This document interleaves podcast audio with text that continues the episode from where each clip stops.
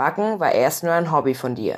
Wie ist es dazu gekommen, dass du es zu deinem Beruf gemacht hast? Also ich denke, dass die Entscheidung einfach dadurch gefallen ist, weil man keine Kuchen, Torten verkaufen darf, wenn man keinen Meistertitel hat und wollte das aber verkaufen. Ich wollte für Aufträge, die ich bekommen habe, auch Geld verlangen und deswegen habe ich dann den Meister gemacht und habe gesagt, okay, gut, dann muss ich halt den beruflichen Weg gehen. Und wie ist deine Meisterprüfung abgelaufen? Der praktische Teil, also da, wo man dann wirklich auch backen muss, der ging drei Tage lang und da mussten wir ganz verschiedene Arbeitsproben, nennt sich das, äh, machen. Also zum Beispiel, wir mussten eine Torte backen, wir mussten aus Schokolade eine Skulptur bauen, wir mussten Pralinen herstellen und kleine Snacks.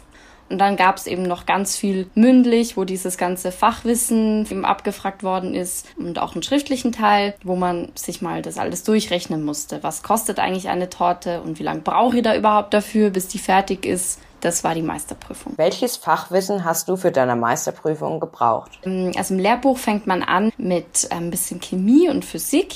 Ähm, man lernt zum Beispiel, wie so die Vorgänge im Prozesse sind in so einem Teig, warum der aufgeht. Dann lernt man auch ganz viel über die Rohstoffe.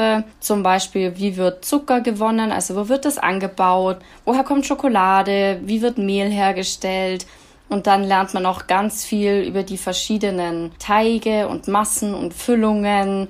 Und ganz zum Schluss im Lehrbuch sind dann noch die speziellen Rezepturen. Also es gibt ja zum Beispiel für eine Sachertorte gibt es ein spezielles Rezept. Das muss man alles kennen. Oder ähm, wie man einen Baumkuchen macht zum Beispiel. Das muss man alles auch wissen. Du hast letztes Jahr deinen Meister gemacht und dich dann direkt selbstständig gemacht und deine eigene Konditorei hier in München aufgemacht. War das schon immer dein Ziel? Ja, ich habe eigentlich die komplette Ausbildung und die Prüfung gemacht, um mich selbstständig zu machen. Ich wollte immer schon meine eigene Konditorei haben. Ich wollte immer schon die Torten machen, die ich machen möchte. Das war immer schon das Ziel. Was ist dir bei deiner eigenen Konditorei besonders wichtig? Mir ist besonders wichtig, dass es nicht nur gut ausschaut, sondern dass es auch gut schmeckt. Es ist nämlich einfach ein ja, was ganz Besonderes. Da ist, ähm, sind sehr, sehr viele gute Sachen drinnen in so einer Torte und deswegen finde ich, sollte man das auch immer genießen und dann soll es ja auch schmecken. Und mir ist auch wichtig, dass eben die Zutaten eine gute Qualität haben. Und dann schmeckt es meistens auch. Was backst du in deiner Konditorei zum Beispiel alles? Hauptsächlich backe ich Torten, also zum Beispiel Hochzeitstorten oder für Taufen, Kommunionen und ganz, ganz viele Geburtstagstorten. Das ist eigentlich das, was ich am allermeisten mache. Und dann biete ich noch so ein bisschen was Kleines an, äh, Macarons, das sind diese französischen bunten Kekse.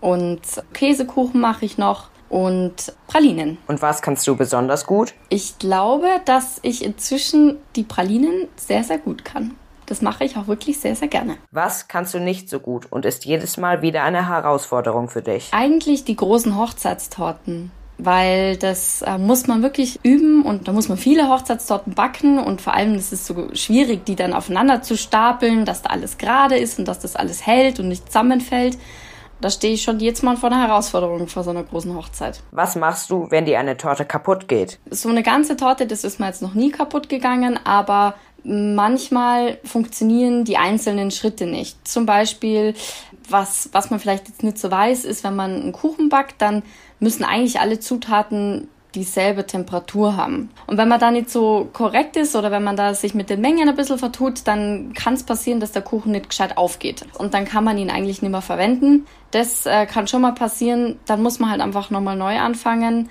Aber da entwickelt man eigentlich also ein bisschen ein Gefühl dafür, wie, wie muss es ausschauen, dass es gut wird dann. Was war dein aufwendigster Auftrag? Der aufwendigste Auftrag, das waren Kekse. Das war letztes Jahr an Weihnachten.